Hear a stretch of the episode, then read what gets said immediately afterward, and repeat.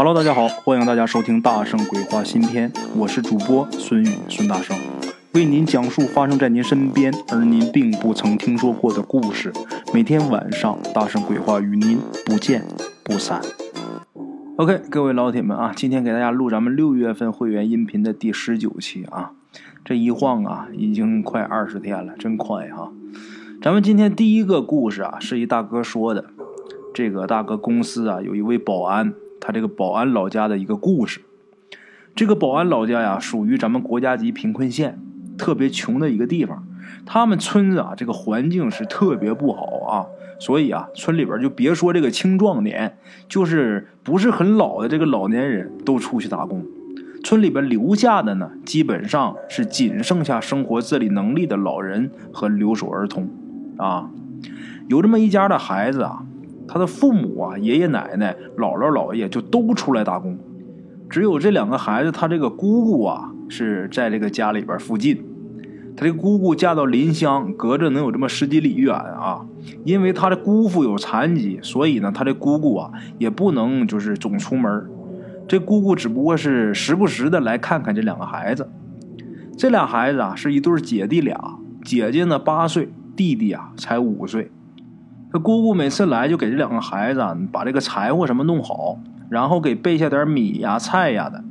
等这个姑姑走之后，就是这两个孩子自己过。啊，去年的时候，二零一七年的时候，有一次下大雨，就把他这两个孩子他们家这个房子给冲坏了。好在是没有人受伤啊，但是这个房子呢却没法住了。他姑姑啊就来。来他们村就跟村里边人说说，就说让这两个孩子啊先住到这个村口啊，有一间屋子。这间屋子啊，这个原主啊姓袁，这一家人呢也是在外地打工。他同时啊，他们家不但在外面打工，而且还打着官司。为什么啊？因为这家的女主人四年前啊出了工伤，这个老板呢不管。工伤还挺严重的，就已经让这女的她都差不多就丧失这个工作能力了，所以啊，他们家是必须要求这老板赔偿。打官司呢，打了三年，结果呢，官司输了。这袁家的女主人一时想不通，就跑到这个老板的公司门口上吊死了。啊，他这一上吊，这他们家人就更不干了，现在呀，就跟人家打着这个人命官司啊。那官司是那么好打的吗？那得花钱，所以啊，他们家很快就家徒四壁了。既然家里没有什么东西，那他们家就不怕偷啊。他这房子呢，虽然是透风漏雨，但是好歹能住人。村里这个主任的孙子啊，主任都出去打工了啊。他主任的孙子也是大概这么十多岁这么一个少年。这主任得知啊，咱们开头说的这姐弟俩他没有住的这个地方以后，然后就告诉他家里这个孙子，就说你呀给袁家去个电话，看看袁家同不同意。结果电话打通之后，袁家人呢同意让那个姐弟俩先借住啊。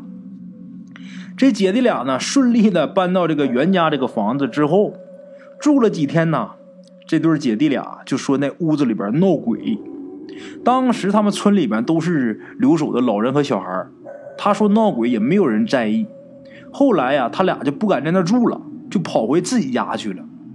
但是啊，这个东西天灾人祸，有那么一天啊，又下大雨，自己家住不了了。然后他没办法，这姐弟俩又跑回这个袁家那个房子。这俩孩子啊，回自己家住的事他姑姑也知道了，他姑姑也说过他们几回。可是这小孩害怕呀。那姑姑又不住在一个村子，所以说也管不了那么多。你你这孩子他自己不住，偷摸跑了。姑姑住在另一个乡，那想管也管不了啊。话说这天下大雨，那天他当姑姑的真不放心，他姑姑就担心这两个孩子又回自己家去住去了啊。他姑就冒着雨啊跑来看这俩孩子，他是先到这两个孩子自己家先去看。他姑姑到他家的时候，这房子这一角啊，房子其中的一个角已经给冲塌了。万幸的是，这两个孩子当时不在，姑姑这心算是放下一半了。然后又赶紧去袁家的那个房子。等到了袁家，一推这个院门啊，院门没锁。后来知道啊，这俩孩子是冒雨跑回去的。进院之后就赶紧往屋里边跑，所以说也没顾得上这个锁门啊。他姑姑啊，进院以后就往屋里走。一边走就一边喊这两个孩子的名字。但是这个时候雨声很大，他姑姑自己都觉得这两个孩子听不见他喊啊，他就快步的走到了这个屋门口。他离这屋门口不远啊，他姑姑就听见这个屋里边这两个孩子其中的这个弟弟在大哭啊，在嚎嚎啕大哭。这时候姑姑也没太注意，他就以为啊没太在意，他以为这个下雨，这孩小孩害怕很正常啊。就这么的，他姑姑进了屋，进了堂屋之后，他姑姑啊知道他们两个在东屋睡觉，所以啊一挑帘儿又进了东屋。这一进屋。把这姑姑给吓坏了，他姑姑就眼见着一个女人啊背对着他，他是从刚一进门嘛，这女人也就是背对着门。这个时候，这个女的正双手死死的掐住这个侄女的脖子，啊，小女孩这时候的脸已经发紫了。这个弟弟呢，这时候是缩在这个床角大哭啊。那姑姑顾不得别的，一下啊就扑上去，就想把那女人给推开。谁知道啊，自己呀往前这一扑，反而摔了一跤，摔到床上去了。原来是他往那边一扑，那女人忽然间就不见了。啊，姑姑啊，赶紧把这个侄女给救醒啊。侄女醒了之后，她这心呐算是撂下一半了。然后再想起来啊，刚才那个女人看背影，那女的明显就是死去的那个袁家的女主人。哎呀，一想到这儿啊，这屋不敢待呀。就冒着雨呀，拉着两个孩子就出来了。出来之后，跑到一家啊和他们自己家关系不错的这么一个村民家。这家只有一对老夫妻在啊。这姑姑啊就叫他们啊，管这个老两口叫三姨、三姨夫。到那之后，把这事一说，这俩老人也很吃惊啊。再看女孩这个脖子上那个紫青色的手印啊，这俩老人呐信了。等雨停之后啊，村里人就商议。就说打电话把这孩子的父母先叫回来，结果一打电话，人家父母都说工作忙回不来。哎呀，这把他姑给气的啊！说白了，这种父母也真是他妈可气啊！光说啊，就以顶着这个名义，我都是给你们挣钱，如何如何。其实还真不是，就这种爹妈最可恨，生完之后不养，啊，给口吃的，就像喂猪似的。养猪跟养人的区别在什么呀？养猪是让它吃饱就行，而养人你得是吃饱、教育加陪伴。你光生完就不管了，你算什么爹妈呀？真的，想想这都生气呀！那孩子，你说投生到你们家得受多少罪呀？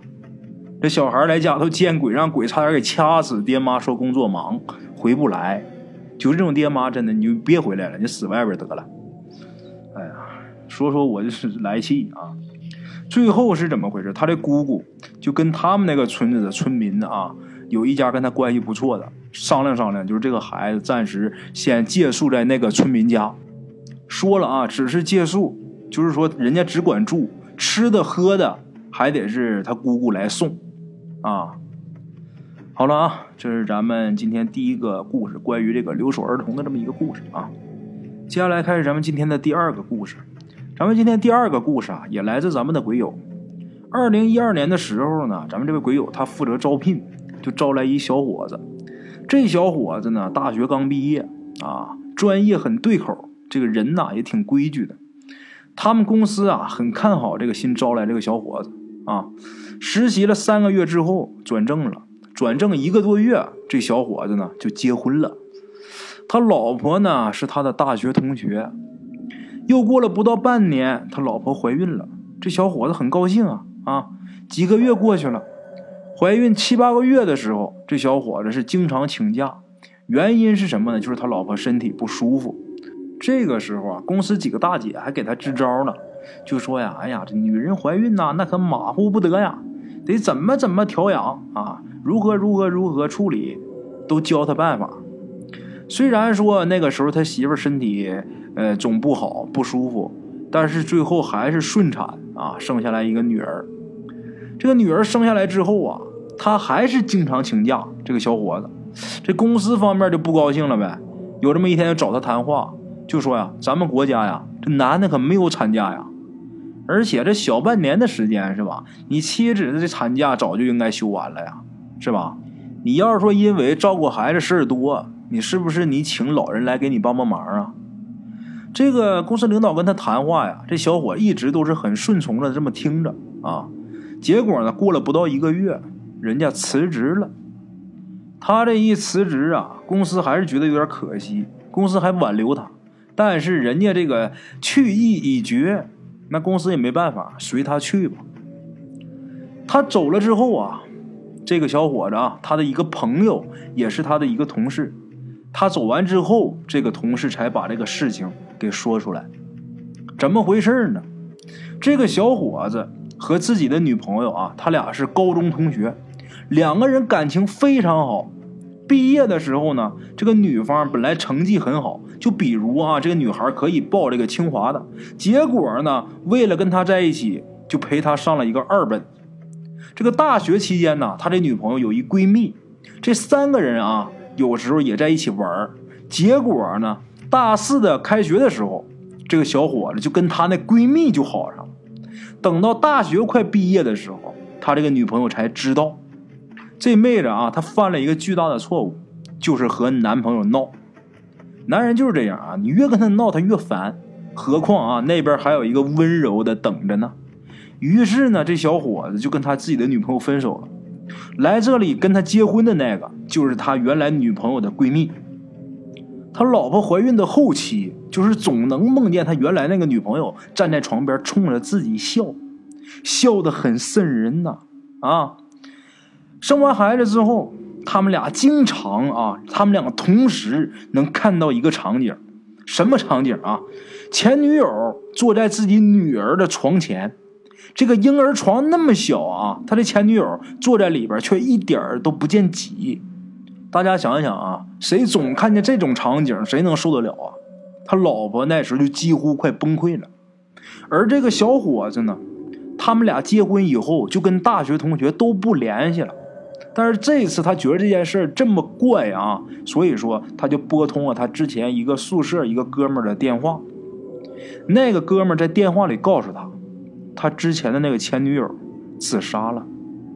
他这一算时间，就在他老婆怀孕前半个月，他之前那女朋友自杀的。这事儿他没敢跟他老婆说，然后他自己偷偷的请了一个人给看一看。那个人呢就说。你有仇人投胎到你家了，那个人他并没跟那人说什么，呃，他刚生完小孩啊，或者怎么样。那人就是看看他面相，就说啊，你有仇人投胎到你家了，啊。人说完之后问他，我说的对不对？他说你说的对呀，是吧？然后问人家那怎么办呢？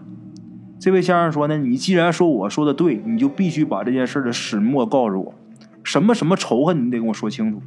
他把这件事情一五一十的在转述给这位先生之后，这位先生告诉他：“赶紧带着你的家人、你的老婆孩子去南方小城，啊，也不一定说非得是某个城市，反正你必须得往南走，能走出多远走多远。